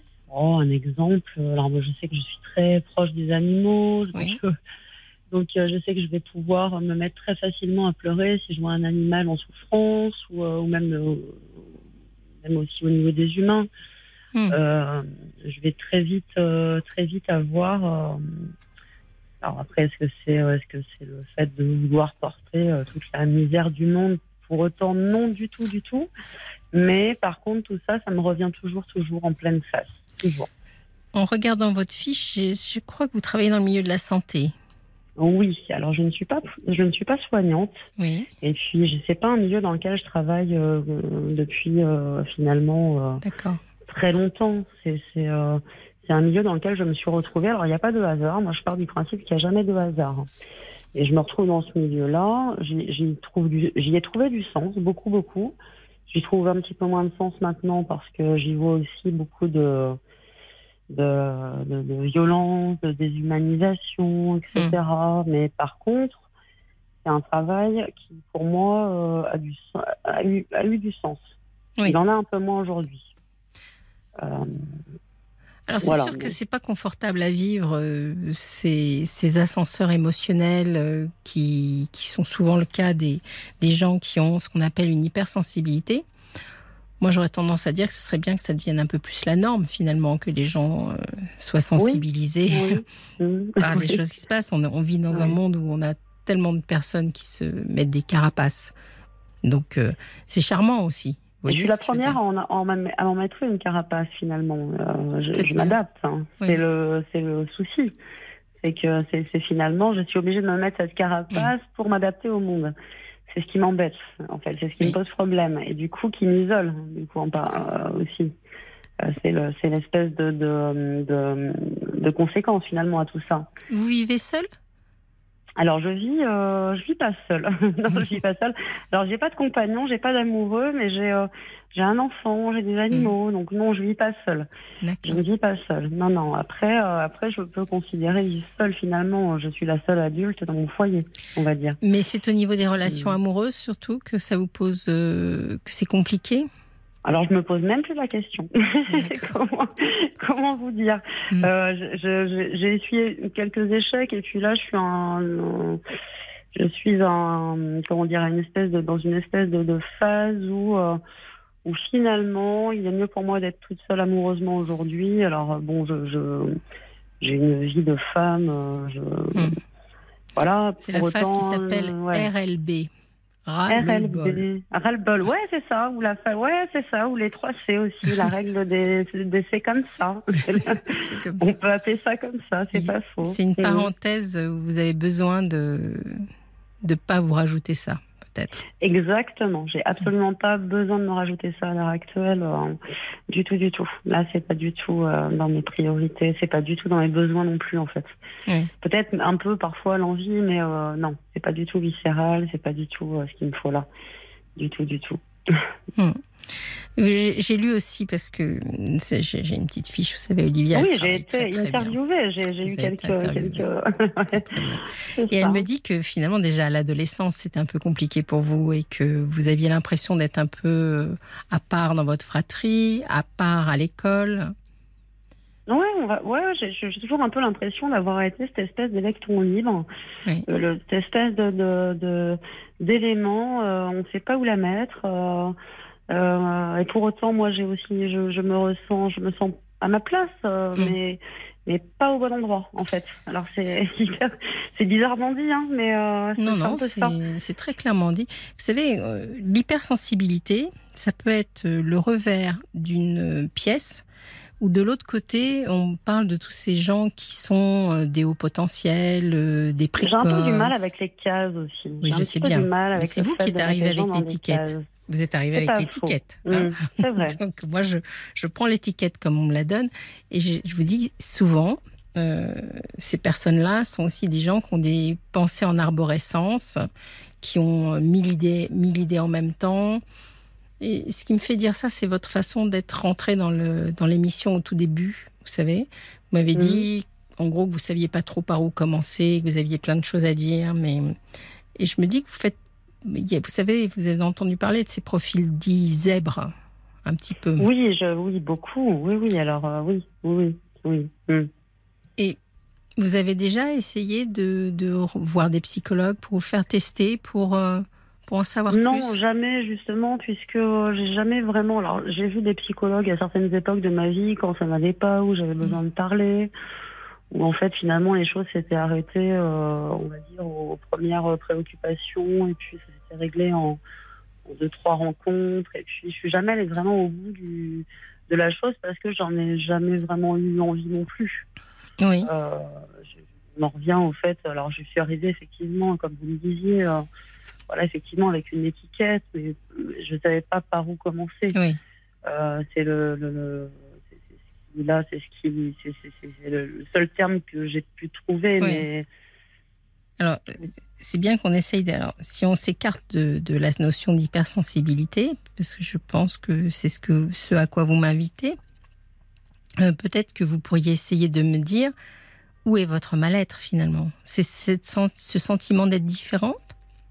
Alors pas vraiment finalement. Euh, je le prends plutôt comme une force parce que c'est pas.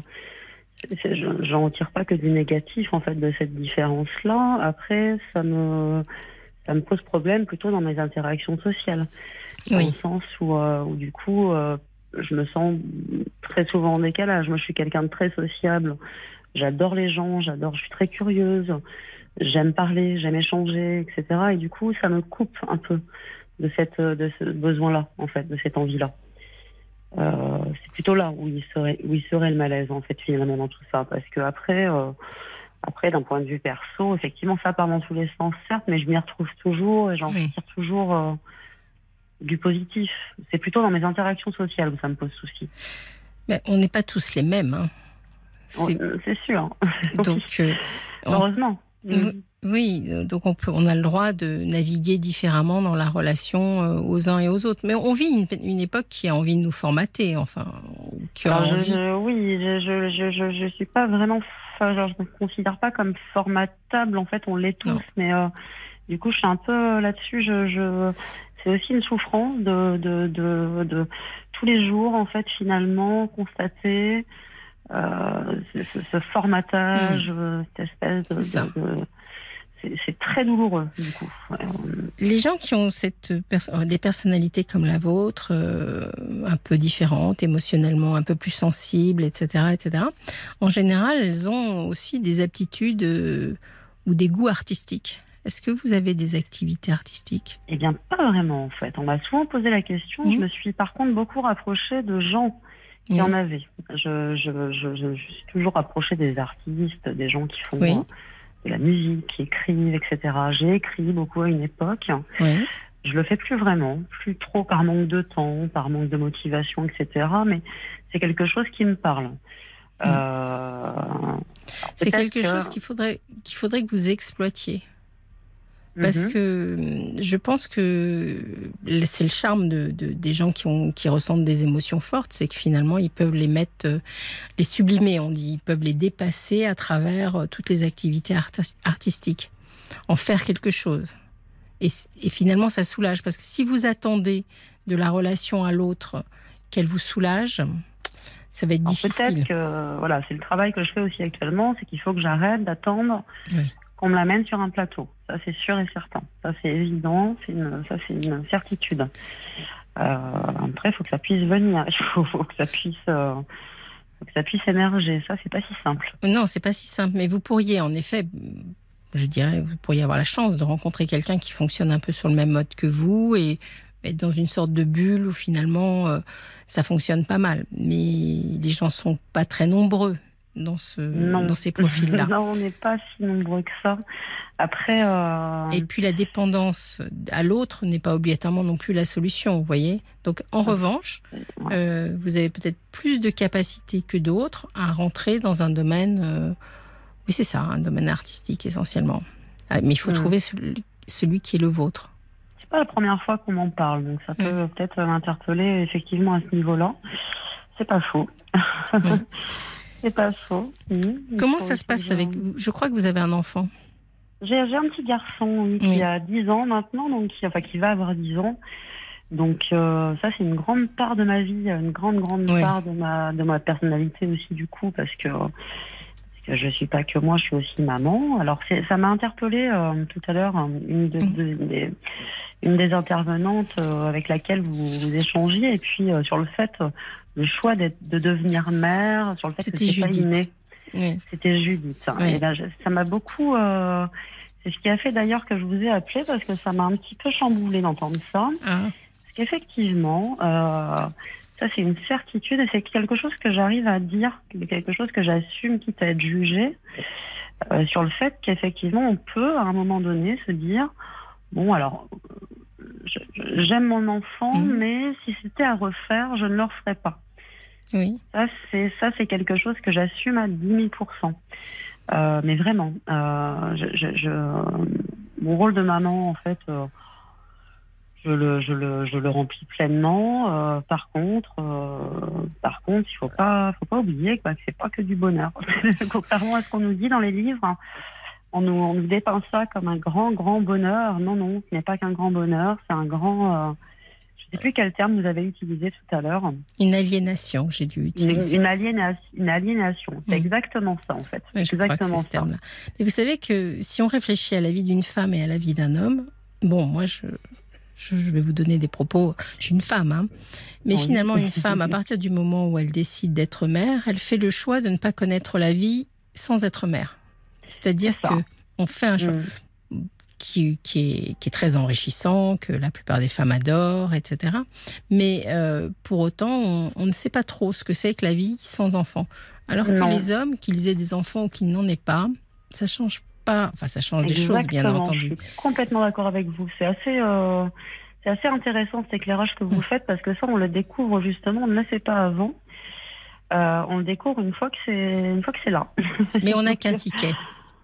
Et on n'a qu'un ticket, c'est ça. Une fois qu'il est, une fois qu'il est pris, euh, c'est Ce virage-là, il est pris. C'est ça. C'est terrible. Et plein de fois, je me suis dit, mais qu'est-ce que j'aurais fait si j'étais pas devenue mère? Alors sûrement plein de choses, et puis à la fois, j'aurais peut-être rien fait non plus. La question, j'ai arrêté de me la poser, mais mais... Je grandis en plus maintenant, donc euh, donc c'est ça. Un petit peu plus facile entre guillemets. Finalement, les enfants n'en prennent que pour 20 ans. Euh, je plaisante, mais en gros, vous voyez, c'est un laps de temps. Et je crois qu'il faut réussir malgré tout. Et c'est ça qui, qui, qui, qui, bouillonne en vous, je pense. C'est qu'il faut que vous réussissiez à, à être vous-même et malgré le fait que vous ayez un enfant.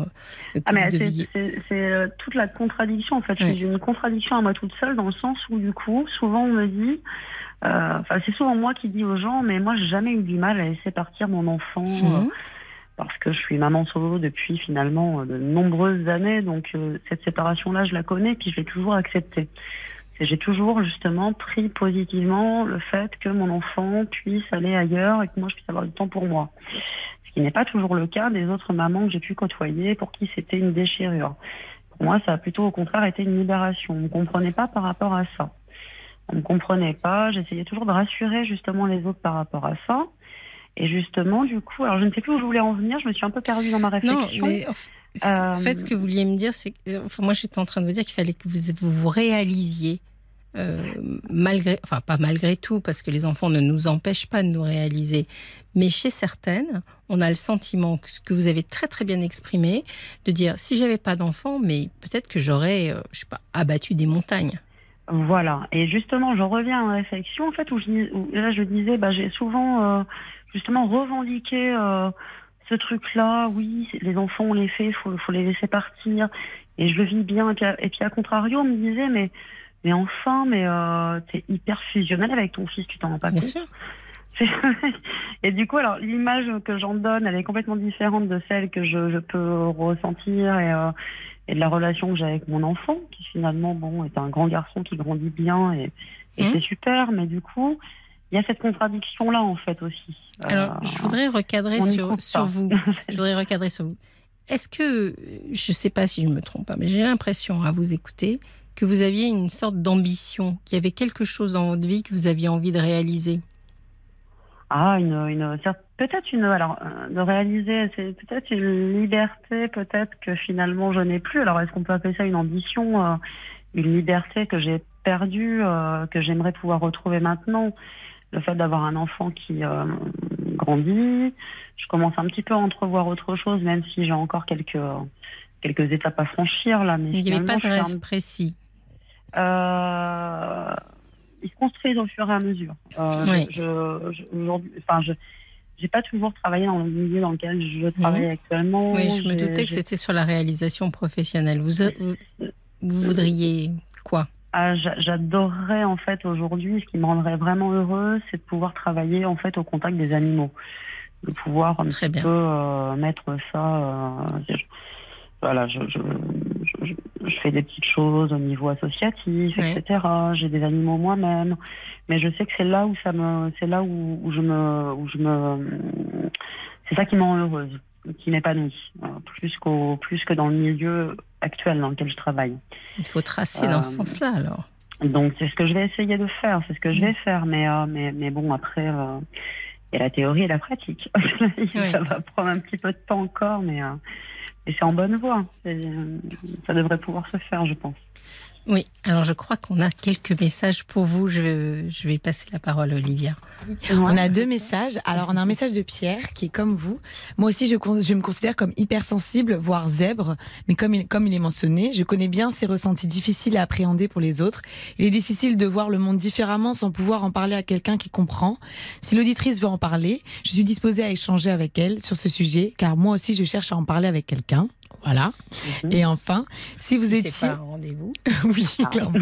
Et là, on a un joli message du ballet de cœur. Et si vous étiez une sensible dans un monde de plus en plus hyposensible, si vous aviez plus de cœur que la majorité des personnes qui vous entourent, avouez que cette perspective est plutôt intéressante. Ah, c'est des jolis messages. Oui, c'est deux jolis messages. En, général, on essaye de vous lire les beaux messages quand même. Oui, c'est très, très, agréable à entendre. Mm. Merci beaucoup. Mais je crois que c'est ça qu'il faut que vous gardiez à l'esprit. D'abord, d'autres personnes partagent les mêmes sentiments que vous et les mêmes, le même chemin que vous. Et ensuite, je crois qu'il faut, puisque vous avez choisi à un moment donné de votre vie le ticket je serai mère, eh bien, ça ne, ça ne doit pas vous empêcher de vous réaliser. Et, et, si votre, et si votre intuition, c'est que votre réalisation, elle passera par le milieu des animaux, etc., je crois que c'est bien de vous mettre en route dans ce sens-là. C'est ce que je vais faire. Je vais essayer de, de, de trouver, de trouver ce, ce, chemin, de mettre des, des, des petites pierres et de, Rien ne doit vous en empêcher. Quelque chose, rien ne pourra m'en empêcher. Et sur le plan affectif, vous voyez, euh, on peut toujours rencontrer des gens qui comprennent ce genre de, de ah, personnalité. Après, après c'est très après l'aspect affectif en, ce moment il est quand même pour ma part il est enfin, après je, je suis une grande idéaliste donc je ne je ne je, comment dire je me ferme pas à une Mm. jolie rencontre par Bien contre aujourd'hui j'ai surtout surtout euh, besoin de de, de, de, de- De vous centrer sur vous. de me recentrer de- de- de- d'avancer pour moi en fait Ouais. Je crois qu'on a encore un message pour vous, décidément. Oui, ça tombe dans Ah. tous les sens. On a Marie-Hélène qui vous dit bravo pour ce point de vue sur la maternité. Je n'ai pas eu d'enfant volontairement et je me sens moins seule ce soir. Et on a Brigitte qui dit l'hypersensibilité est une chance. C'est à 62 ans que j'ai fait ce constat, car à 40 ans, je ne l'avais pas encore canalisé. Pour moi, l'aquarelle est un bon moyen de m'exprimer. Voilà. ah c'est très joli ah, c'est super Voilà. ça me ça fait chaud au cœur Il y a une belle communauté, vous savez, Mm. dans Parlons-nous, et les gens, ils, ils manifestent leur, euh, leur solidarité, finalement. Oui, alors après, Vous euh, n'êtes pas le, seul. le, le, le sujet euh, sur le, le, le regret euh, de la maternité, c'est un Oui. grand, grand, grand débat. C'est un euh, débat qui se libère un petit peu, qui est difficile parce que euh, c'est compliqué, parce qu'on on est sorti de génération et génération où c'était pas, on pouvait pas dire ce genre de choses. Mais ce que, ce que j'aimerais qu'on comprenne, parce qu'on en a abordé euh, avec vous et puis on l'a abordé avec Judith, c'est qu'on peut très bien aimer profondément ses enfants sans pour autant s'être euh, amusé ou avoir aimé C'est certain, être, c'est certain. être mère. C'est deux certain. phénomènes complètement différents. C'est- C'est là-dessus, enfin, oui, euh, complètement. Mm. Le regret, d'ailleurs, c'est pas vraiment le terme qu'on devrait employer. Non, C'est pas vraiment le terme. C'est pas du tout le terme, d'ailleurs, du tout, du tout. Je regrette petite- absolument pas mon enfant. Je l'aime de tout mon cœur, mais par contre, euh, non, ça, ce n'est pas que du bonheur et ça représente euh, un, un poids énorme. Alors un poids, on peut le, oui. on peut le classer. euh, dans on a parlé de la charge mentale beaucoup, qui est, qui est très forte, mais pas uniquement la charge mentale, c'est aussi, euh, bon, je reviens sur mon terme d'aliénation, c'est-à-dire tout ce qu'on donne dans cette relation et qu'on s'enlève à soi. C'est ça, exactement. Et tout aussi, enfin tout aussi ce qui nous, c'est aussi des, c'est aussi un lien, c'est aussi une- le, le- le fait d'être mère, euh, enfin ou sûrement aussi d'être père d'ailleurs, puisque finalement ça doit peut-être être pareil, oui, ben, peut-être ce serait bien que les mais hommes nous appellent aussi. le sera- fait d'être parent aussi révèle en nous euh, toutes nos, toutes, euh, enfin le, le- réveille certaines cicatrices. Mm. C'est une grande aventure quoi, et on a tendance à juste voir que le beau. Le, le- le beau paysage, la belle, euh, la belle affiche, mais finalement, il faut en grattant un peu derrière. Non, c'est pas que ça. hein. Donc euh, bon. euh, Le débat est ouvert.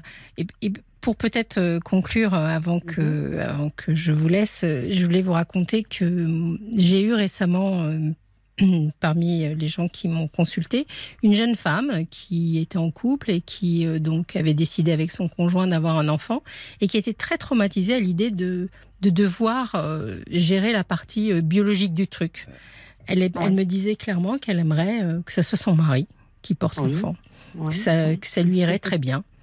Et mais voilà, mais c'est pas la nature ne nous a pas fait comme ça. La c'est pas comme nature ça ne ça nous a passe. pas fait comme ça. Ça, c'est par contre, c'est une réalité. Donc Mm. euh, non.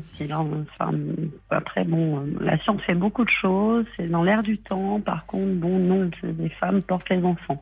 Bon, Ça, c'est, c'est- on est, euh, on est biologiquement fait pour ça. Donc, euh, donc après, euh, après, ça, c'est encore un autre débat. Oui. Peut-être une autre fois. ce sera peut-être une autre fois. J'espère que ça, hein.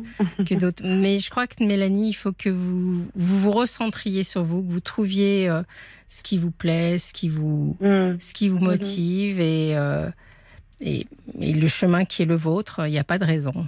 Il n'y a pas de raison. Merci- et vous êtes toute jeune, hein, n'oubliez pas. hein. Euh, oui, c'est pas faux, même si euh, un petit peu moins maintenant, mais, mais je sais tout ça. Merci tout pour l'écoute en tout cas. Non, mais c'est normal. Je vous remercie d'avoir appelé. Merci à vous. Au revoir. Au revoir.